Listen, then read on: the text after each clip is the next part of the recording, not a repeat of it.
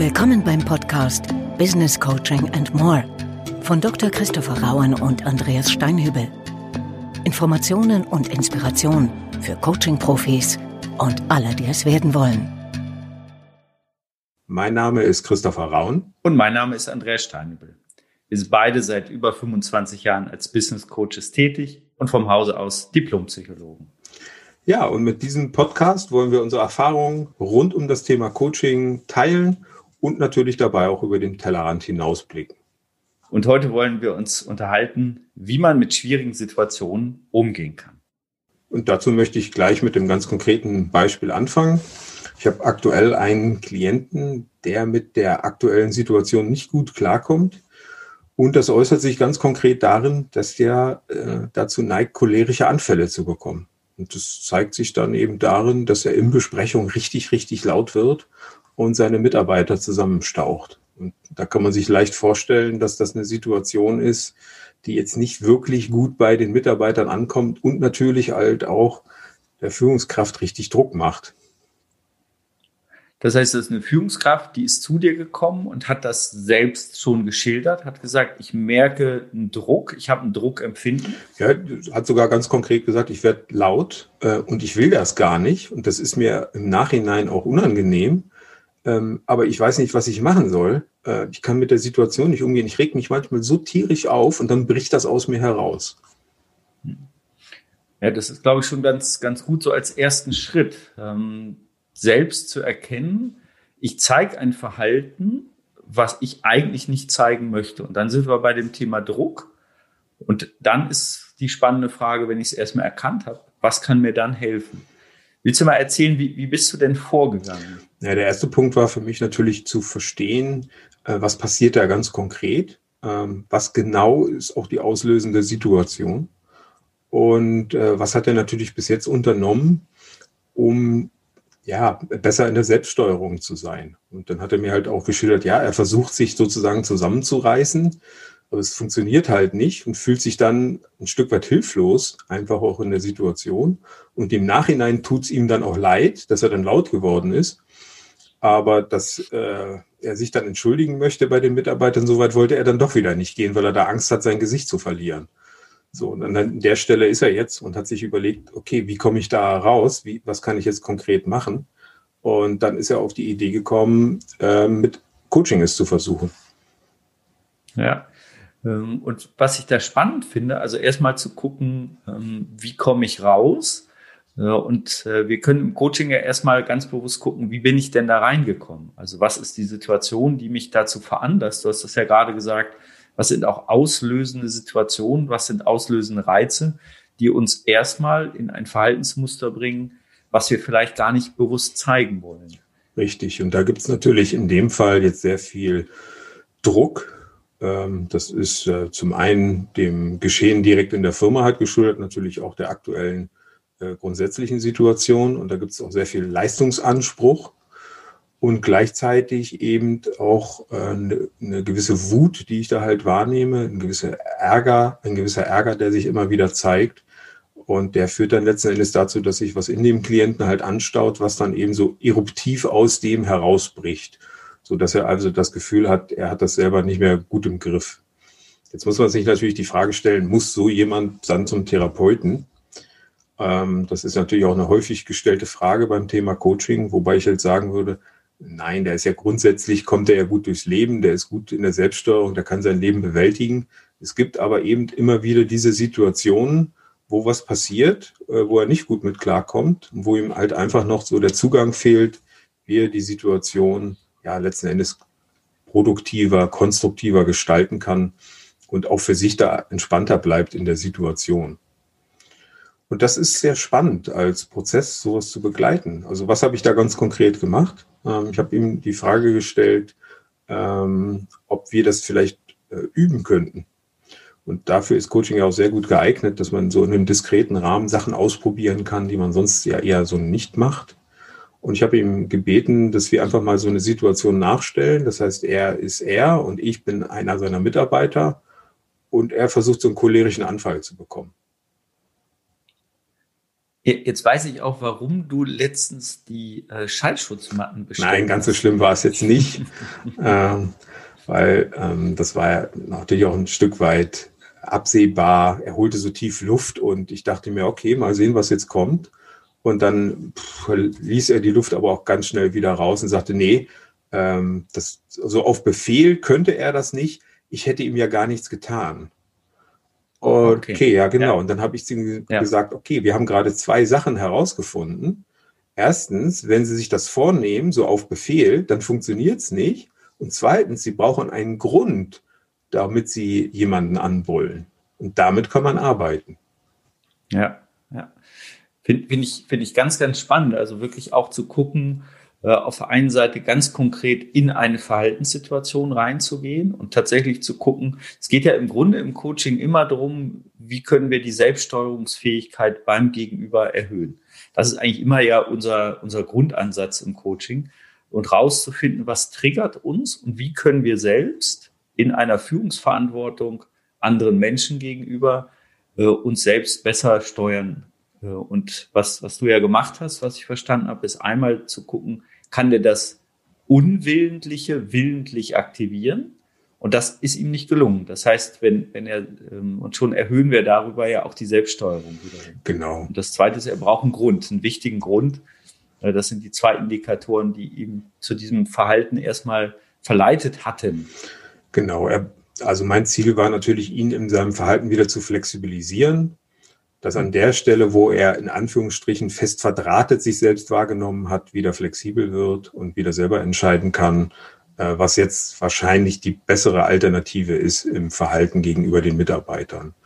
Und dazu haben wir halt mit zwei Themen gearbeitet. Das Thema Nummer eins war natürlich, sich äh, vorzunehmen, einen cholerischen Anfall zu bekommen. Klingt jetzt wahrscheinlich ein bisschen schräg, ist aber sehr hilfreich, denn wenn man sich spontanes Verhalten oder Verhalten, was spontan auftritt, vornimmt, dann ist es natürlich nicht mehr spontan.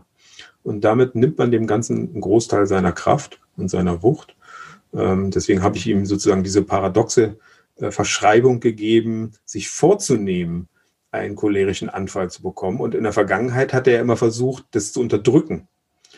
Und ja. in dem ja. Moment, wo man die Kraft halt nutzt und nicht dagegen halt arbeitet, musste er jedes Mal, wenn er sich das vorgenommen hat, so innerlich lachen, was ihn so ein bisschen befreit hat aus dieser Situation, aus dem Druck halt herausgenommen hat. Das war also für ihn extrem hilfreich, einfach mit dieser Haltung schon reinzugehen.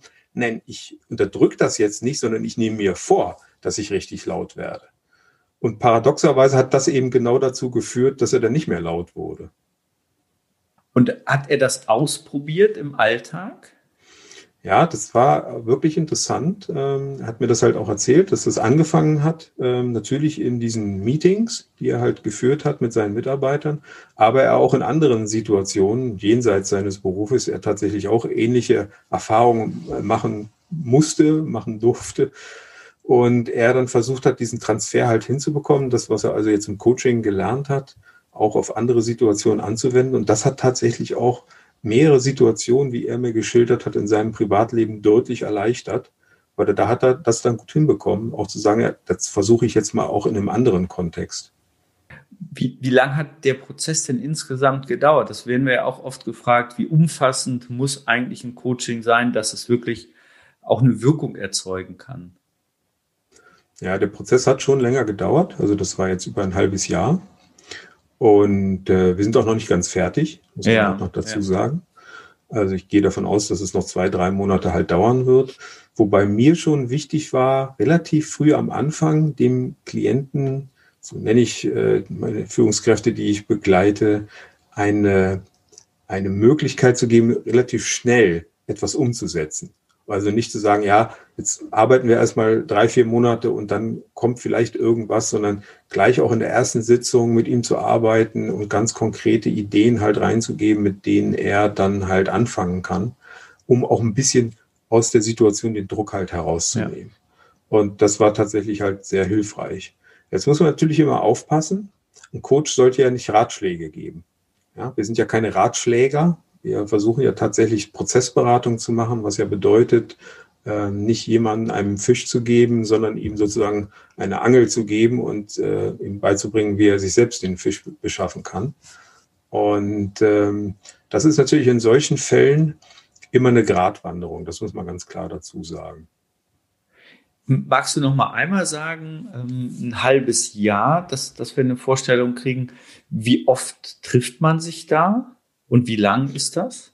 Ja, ich mache es in der Regel halt so, dass bei diesen intensiveren Fällen wir uns am Anfang so alle 14 Tage halt treffen und dann mit zunehmender Zeit die Intervalle immer etwas größer werden. Das heißt, zurzeit treffen wir uns halt alle vier Wochen. Ja. So dass ich dann ungefähr auf acht bis zehn Termine am Ende kommen werde. Das ist so die Größenordnung, die bei mir aber auch üblich ist bei solchen oder ähnlich gelagerten Themen.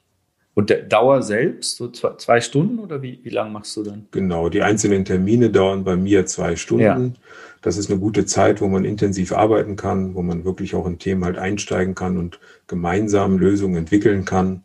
Denn wie gesagt, nochmal, es geht ja nicht darum, einfach nur Ratschläge zu geben. Solche Ratschläge kriegen Klienten häufig sehr viele, ohne dass ihnen die halt tatsächlich weiterhelfen, sondern es geht zum einen darum, dass Klienten lernen, sich besser zu verstehen und zum anderen dass wenn man Hinweise gibt, man sie immer so einbettet in einen Beratungsprozess, dass ein Klient die auch jederzeit halt ablehnen kann. Und vor allen Dingen, das ist mir besonders wichtig, dass es mir möglichst gelingt, einen Rahmen zu schaffen, wo Klienten letzten Endes ihre eigene Lösung halt entwickeln. Und da finde ich es dann zum Beispiel gut, dass wie bei diesem Klienten halt auch, der dann halt auch einen Transfer hinbekommt und sagt, naja, ich setze das, was ich hier gelernt habe, auch in einem ganz anderen Kontext, also in dem Fall bei ihm im privaten Kontext halt um und das zeigt mir ja, der arbeitet jetzt nicht nur mit einer Idee, mit einem Ratschlag, den er bekommen hat, sondern er ist in der Lage, das in einem anderen Kontext auch gut umzusetzen.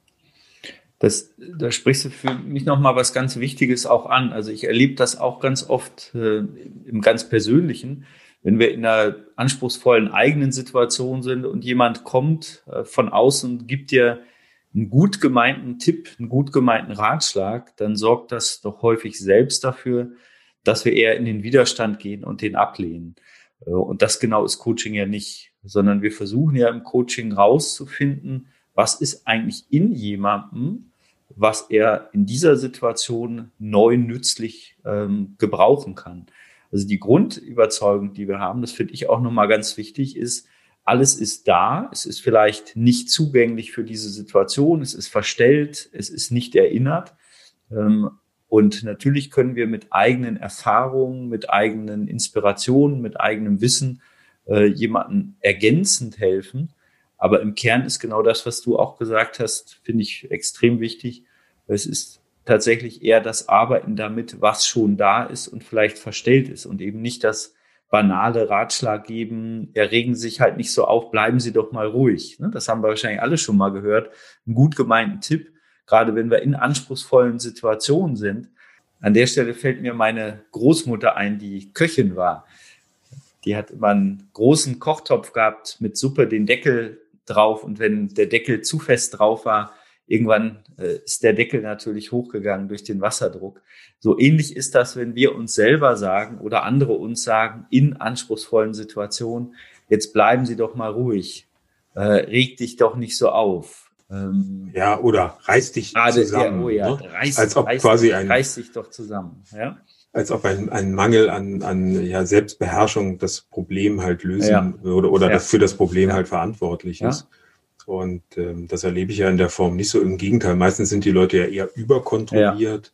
Ja. Und das führt dann eben zu noch mehr Druck auf dem Kessel im wahrsten Sinn des Wortes. Und dann ist es halt gut, wenn man in so einen Perspektivenwechsel halt reingeht. Also was ich auch konkret gemacht habe, ist ja nicht zu sagen, machen Sie es jetzt so und so, sondern stellen Sie sich vor, ähm, Sie würden sich vornehmen, einen cholerischen Anfall ja, zu bekommen, ja, statt sich vorzunehmen, keinen zu bekommen würde das etwas ändern? Und dann haben wir es, wie gesagt, ja auch ausprobiert und er hat es dann auch konkret halt ausprobiert und es hat halt was geändert. Und das ist Perspektivenwechsel. Und dadurch machen die Klienten also diese Erfahrung von, ah, okay, wenn ich die Perspektive wechsle, kann ich möglicherweise halt auch mein Verhalten verändern. Ja. Jetzt war in dem Fall aber ja auch noch eine weitere Besonderheit, dass er ja auch gesagt hatte, meine Führungskraft da am Anfang gesagt hatte, dass er ja ähm, einen Punkt hat, der ihm wichtig ist, nämlich, dass ihm jemand was getan hat. Also er hatte mir zu mir gesagt, Sie haben mir ja, ja nichts getan. Braucht einen guten Grund. Also er braucht einen Grund, genau. Und da mhm. ist es ja häufig so, dass die ähm, Führungskräfte ja schon vorher wissen, wenn sie sauer sind oder wenn ein Mitarbeiter vielleicht jetzt was nicht so gut gemacht hat. Meistens weiß man das ja von vor dem Meeting. Ähm, das heißt, er hatte damit für sich ja auch einen klaren Hinweis, wenn ihm da eine Laus über die Leber gelaufen war, dann äh, kann er sich natürlich mehr drauf einstellen, dass er da vielleicht sauer wird, als wenn jetzt alles okay ist. Und das war auch nochmal ein wichtiger Punkt. Er braucht einen Grund, dann ist es für ihn hilfreich gewesen, dass er da dann aber auch für sich halt herausgefunden, lieber vorher unter vier Augen mit dem betreffenden Mitarbeiter zu sprechen und das nicht in einem Meeting mit mehreren anderen zu machen äh, und da dann aber auch einen entspannten Rahmen halt zu suchen, nicht so mit zeitlichem Druck, wie das häufig in vielen Meetings halt ist, dass er sich erstmal informiert hat, was war vielleicht auch der Grund oder das war der Grund, warum ein Mitarbeiter oder der Mitarbeiter, der Betreffende da nicht so ähm, die Leistung gebracht hat, die er sich halt vorgestellt hat. Denn häufig gibt es ja tatsächlich gute und nachvollziehbare Gründe, aber manchmal trauen sich Mitarbeiter auch kaum noch, die so vorzubringen, vor allen Dingen, wenn der Chef gerade sehr laut geworden ist. Weil klar, wenn der eine halt laut ist, führt es meistens dazu, dass der andere halt umso leiser wird. Oder noch schlimmer, alle werden laut. Ähm, das ist aber dann kein wirklich produktives Meeting mehr. Und dann schaukelt sich's gemeinsam auf. Ne? Und ich finde auch nochmal wichtig, wir haben es ja in aller Regel mit Menschen zu tun, die in sehr verantwortungsvollen Positionen sind. Das heißt, die übernehmen Verantwortung für unternehmerische Entwicklung, für Menschen. Und diese Verantwortung lastet natürlich auch ein Stück auf deren Schultern. Das heißt auch anzuerkennen, dass teilweise Entlastung ein wichtiger Teil ist. Das heißt auch in Situationen, in schwierigen, anspruchsvollen Situationen, wenn wir das Thema heute nochmal nehmen, wie gelingt es uns auch erstmal anzuerkennen, ja, ich trage gerade Verantwortung äh, und ich übernehme auch eine Belastung für mich, weil ich auch eine bestimmte Rolle habe, weil ich äh, eine bestimmte Funktion wahrnehme. Die Frage ist dann, wie kann ich für mich so damit umgehen, dass ich diese Verantwortung noch gut tragen kann und vor allen Dingen mit anderen Menschen so umgehen kann, dass ich eher etwas Mitnehmendes, Einladendes, Motivierendes gestalte. Ich erlebe viele Führungskräfte, die bei mir sind, äh, die auf dem Platz, also ganz konkret in ihrem Arbeitsumfeld, ähm, teilweise zynisch wirken, überheblich wirken, ähm, ausfallend wirken. Genau, Christopher, wie die Führungskraft, die du geschildert hast. Und die im Nachgang sehr nachdenklich sind, sehr selbstreflektiert sind. Ähm, und das heißt, da auch zu gucken, wie können die nach außen wirklich ein anderes Verhalten zeigen in Drucksituationen. Das heißt, ein großes Thema was wir haben im Umgang mit schwierigen Situationen, ist erstmal anzuerkennen, worin genau besteht eigentlich mein Druckempfinden. Wie kann ich dieses Druckempfinden für mich justieren? Und ich sage bewusst nicht ähm, reduzieren, sondern justieren, sondern es gibt anspruchsvolle Situationen, in denen wir sind. Diese anspruchsvollen Situationen auch durchzustehen, durchzuhalten, kann ganz, ganz hilfreich sein. Und zu wissen, ich kann diesen Druck erstmal benennen, ich kann den beschreiben, ich kann den begreifen, auch mit einem Coach gemeinsam, auch für mich selbst und ich kann dann diesen Druck justieren lernen. Äh, und auch da wieder, alles ist da, alles ist, äh, ist in jemandem und wir helfen bei einem Suchmodus. Das heißt, für mich gibt es so zwei Leitfragen in meiner Rolle als Coach. Die eine ist, wo geht was? Also wo geht was für die Führungskraft? Und die zweite könnte lauten, wo könnte etwas gehen? Das heißt, im Grunde sind wir ähm, Detektive im ganz positiven Sinne äh, und eben nicht äh, in dem Sinne, wo funktioniert etwas nicht. Und das äh, ist mir auch nochmal wichtig zu unterstreichen. Also mich, mich hat man irgendwann mal so liebevoll als Trüffelschwein des Coachings beschrieben. Ähm, da muss ich ein bisschen schmunzeln. Ähm, mir hat das mal ein Klient gesagt, Herr Stein, Sie sind ja wie so ein Trüffelschwein. Sie wühlen sich mit mir rein durchaus auch manchmal in den Dreck, kriegen eine schmutzige Schnauze. Das sagt vielleicht mehr über mein optisches aus. Ähm, und äh, ich hoffe nicht. wahrscheinlich wieder zu viel Schokolade genascht davor. Ne? Ähm, und dann, äh, dann wühlen wir, wühlen wir uns sozusagen in Themen rein und finden sinnbildlich eine Trüffel, die vorher auch schon da war, die ich aber so nicht gesehen habe und die mir in einer bestimmten Situation sehr, sehr nützlich ist. Ja, also ich finde es ähm, wichtig, sich immer wieder zu vergegenwärtigen, dass Klienten halt äh, ihre eigene Lösung finden müssen. Und äh, klar kennen wir alle diese Versuchung, Ratschläge zu geben. Aber ähm, ja, eine Idee, die im Klientengehirn entwickelt wurde, ist meistens leichter für die halt auch umsetzbar, als wenn sie jetzt in dem Coach-Gehirn halt umgesetzt wurde. Ähm, du hast gerade noch mal was angesprochen, ähm, was ich auch für wichtig halte. Ähm, Klienten ziehen nach meiner Erfahrung häufig morgens eine Ritterrüstung an. Ja. Gehen mit dieser Ritterrüstung ins Büro, um leistungsfähig zu sein, um auch mit schwierigen Situationen gut umgehen zu können. Und wenn es gut läuft, ziehen sie abends die Ritterrüstung wieder aus. Und manchmal, und das ist ja dann das Problem, ähm, wenn die Rüstung nicht stark genug ist, dann wird die noch verstärkt und irgendwann kriegen sie die abends nicht mehr ausgezogen. Und dann hat man halt immer diese Ritterrüstung in Anführungsstrichen halt an. Und das ist ja das Problem, dass Menschen dann einfach nicht mehr flexibel sind und entscheiden können, jetzt brauche ich eine Rüstung. Und jetzt ist es vielleicht auch schlauer, die halt abzulegen und mich sichtbarer zu machen und flexibler zu sein, als mir die Rüstung das halt bietet. Und immer nur hart sein, immer nur tough sein, immer nur klar sein, immer nur eine ganz klare Ansage machen, äh, das ist halt keine Lösung, sondern für mich ist es halt eher ein Zeichen von einem, von, einer, von einem Schutz, den halt jemand letzten Endes braucht, nachvollziehbar, weil es gibt eine Menge Berufe, da brauche ich halt auch diesen Schutz. Aber ich muss halt diese Fähigkeit mir erhalten, die Rüstung immer wieder ausziehen zu können. Und da erlebe ich halt häufig Menschen, denen das ganz, ganz schwer gelingt und die belassen dann einfach die Rüstung an. Mit den entsprechenden Konsequenzen, die das halt mit sich bringt, eben nicht mehr so flexibles Verhalten in der Konsequenz. Und dieser Nebeneffekt wird dann manchmal stärker als eigentlich der beabsichtigte Haupteffekt, äh, nämlich sich zu schützen. Und das führt dann eben dazu, dass man dann andere verletzt, was dann auch keine Lösung ist, jedenfalls nicht langfristig. Ähm, und das äh, versuchen wir natürlich dann entsprechend im Coaching auch zu thematisieren und im Idealfall so aufzuarbeiten, dass ich jemand erstmal wieder aus dieser Rüstung auch raustraut. Das heißt, es geht im Coaching auch immer um das Thema Flexibilität erhöhen. Ja, und es geht auch immer um das Thema, wie kann ich in der Coachingsitzung Sicherheit generieren, weil niemand, der sich unsicher fühlt, kommt aus seiner Rüstung raus. Ja. Das ist ein ganz wichtiger Punkt. Und deswegen verstehe ich mich ja auch nicht als Führungskräftedompteur, sondern als Entwicklungsarrangeur. Das heißt, ich versuche einen Rahmen zu schaffen, wo jemand etwas tun kann, was er sonst nicht tun würde. Und wo jemand mal sich traut, aus der Rüstung rauszukommen, die ihn sonst Schutz und Halt bietet. Das ist natürlich jetzt nicht bei allen Führungskräften so. Ich glaube, da muss man jetzt auch aufpassen, dass da jetzt nicht ein ganz komisches Bild halt entsteht.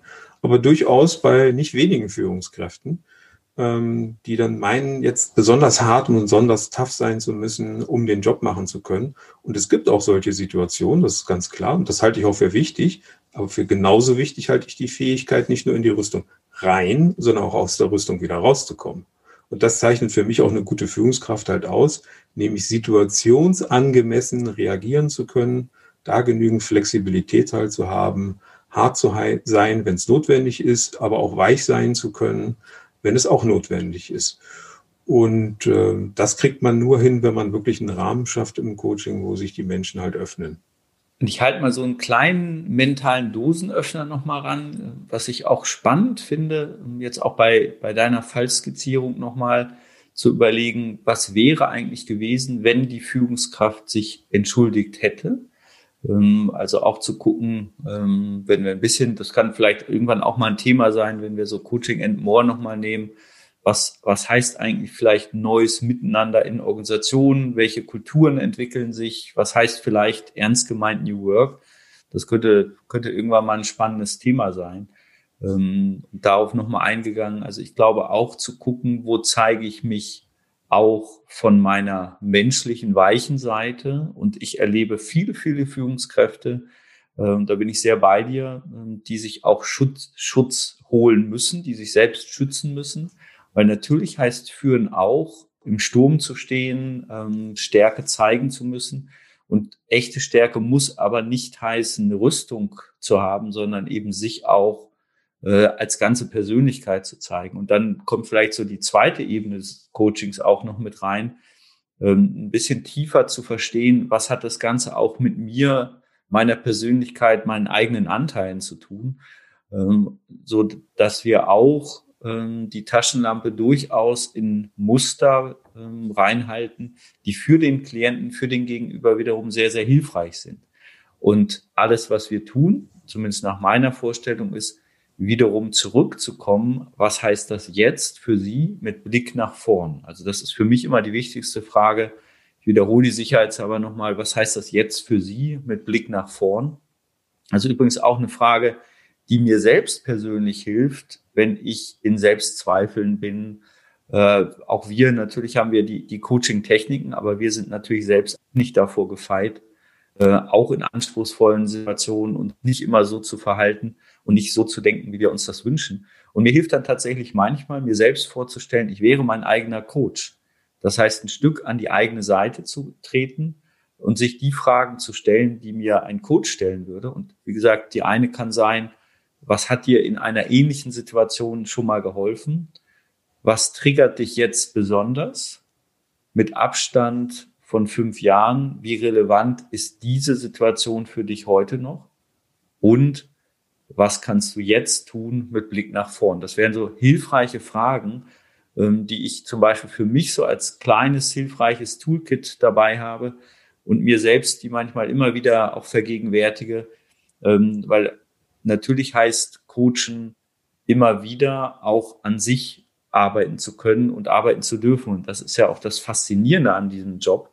Ähm, ich will das nochmal einmal ganz kurz reinbringen, weil uns viele fragen, ihr macht das schon so lange.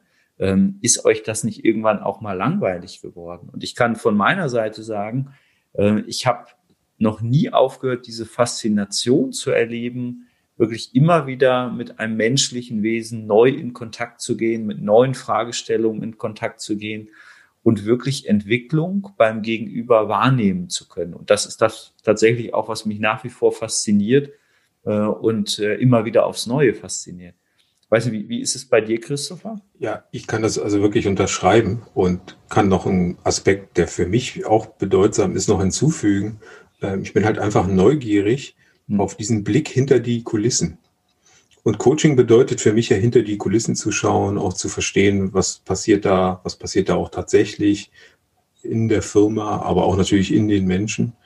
Äh, und das finde ich immer wieder faszinierend, ähm, teilweise so dann, äh, wenn ich das dann auch lesen kann, ähm, die wahre Geschichte sozusagen zu kennen, die im Hintergrund halt stattgefunden hat. Und auf der anderen Seite dann manchmal eben auch so die Geschichte, die nach ausgetragen wird. Und da muss ich ja immer ein bisschen schmunzeln, weil ich auch manchmal sehe, ähm, was dann tatsächlich äh, gewesen ist und ich dann immer denke, oh, wenn die Leute wüssten, wie manche Entscheidung zustande gekommen ist in einem Unternehmen, ähm, dann würden sie vielleicht nicht immer nur schmunzeln, um es mal freundlich zu formulieren. Und das finde ich total spannend. Also da, wie gesagt, äh, bisschen hinter die Oberfläche zu schauen, unter die Oberfläche zu schauen und äh, ja, Einblicke, auch teilweise ja wirklich exklusive Einblicke äh, zu erhalten, wie Wirtschaft funktioniert, wie Führungskräfte arbeiten, was in Unternehmen halt funktioniert und vor allen Dingen natürlich auch, was nicht so gut in Unternehmen halt funktioniert. Also du hattest ja gerade diese Frage halt aufgeworfen. Warum konnte sich jetzt ähm, die Führungskraft, die ich begleitet habe, nicht entschuldigen einfach? Mhm. Ja. Und ähm, ja, da hängt natürlich alles mit allem zusammen. In dem Fall halt natürlich auch ein Selbstwertempfinden. Klar, warum kann sich jemand nicht entschuldigen?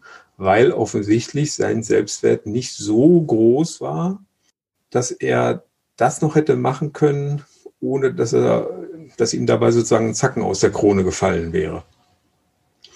Ähm, das heißt, da leidet ja jemand auch an der Stelle ein Stück weit und muss erstmal wieder aufgebaut werden ähm, der macht das ja nicht, weil er sich zu groß und zu stark fühlt, sondern der macht es ja im Grunde genommen nicht, sich zu entschuldigen, weil er sich zu klein fühlt und weil er sich eben nicht stark fühlt.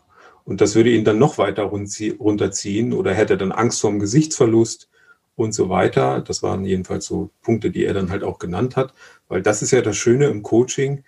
Da können wir das ja wieder besprechbar machen, was ansonsten unaussprechbar ist das ist für mich auch so ein, eine Definition von Coaching, das Unaussprechbare aussprechbar machen und damit das, was man nicht bearbeiten konnte, auch wieder bearbeitbar machen.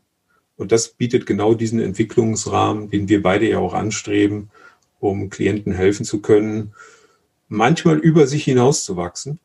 Äh, und tatsächlich ist das auch so ein bisschen noch das Ziel auch jetzt des Coachings geworden, ähm, auch für die Verletzungen, die da in der Vergangenheit stattgefunden haben, jetzt auch einen guten Rahmen zu finden, ähm, dass es da ja zu einer Erklärung und vielleicht auch zu einer Entschuldigung halt kommt, weil ich glaube, dass das für die betreffenden Mitarbeiter sehr viel bedeuten würde und dass es auch sehr viel Positives halt letzten Endes auslösen könnte.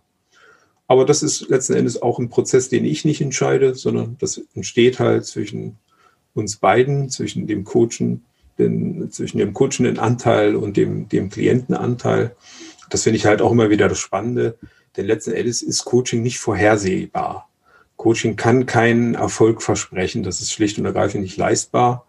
Ähm, aber es ist immer ein spannender Prozess, wo man eine Menge über sich selbst kennenlernt. Das gilt übrigens nicht nur für Klienten, sondern häufig auch für uns Coaches ja auch. Also ich kann zumindest für mich sagen, die Frage geht natürlich auch an dich, Andreas, ähm, dass ich über das Coaching sehr viel über mich selbst auch herausgefunden habe. Ja, also ich würde es ganz, ganz dick unterstreichen, also über mich selbst herausgefunden habe und tatsächlich auch immer wieder über mich selbst herausfinde. Ja, richtig. Ich glaube, dass dieses tiefe Interesse und die Neugier ist extrem wichtig als Coach, sich das aufrechtzuerhalten. Und das heißt ja Neugier auf den Gegenüber und natürlich auch neugierig bleiben auf sich selbst, weil Coaching ist keine abstrakte Dienstleistung.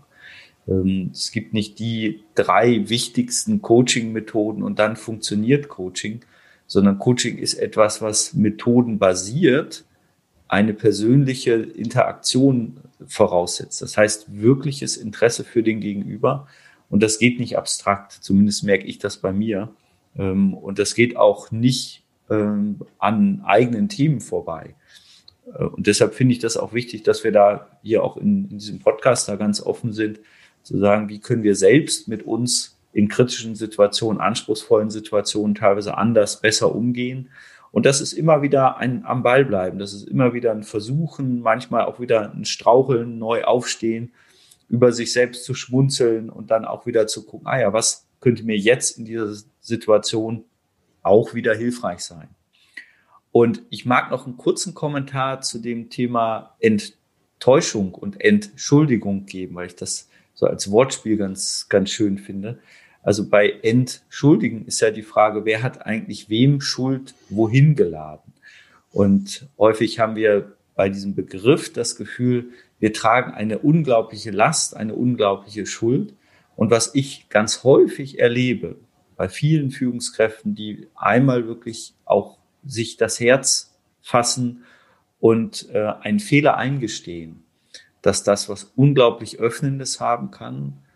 Und auch da wieder, genau, Christoph, wie du es auch gesagt hast, das kann nicht von außen verschrieben werden. Also es nützt aus meiner Sicht auch wenig zu schreiben, wir haben eine exzellente Fehlerkultur, jeder darf Fehler zugeben, sondern die Frage ist, bin ich stabil genug für mich selbst einen Fehler einzugestehen und dann andere einzuladen, mit mir in den Dialog darüber zu treten. Und das ist nicht über Regeln, über einfache Regeln abbildbar, sondern das ist etwas, was über eine innere Auseinandersetzung unterstützt werden kann. Und von daher haben wir, glaube ich, in dem Fallbeispiel, was du benannt hast, ganz viele Aspekte, die sowohl fürs Individualcoaching relevant sind, aber auch natürlich für das Thema von Kultur und Organisationskulturentwicklung.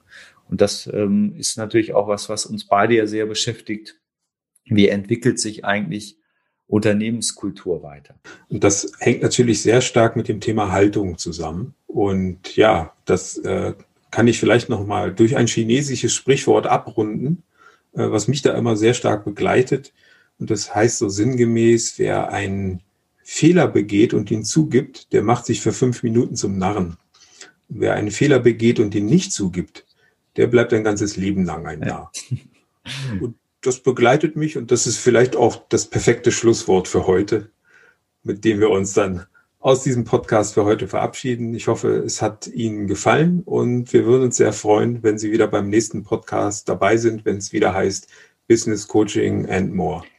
Eine ganz, ganz gute Zeit, gute Selbststeuerung und bis zum nächsten Mal.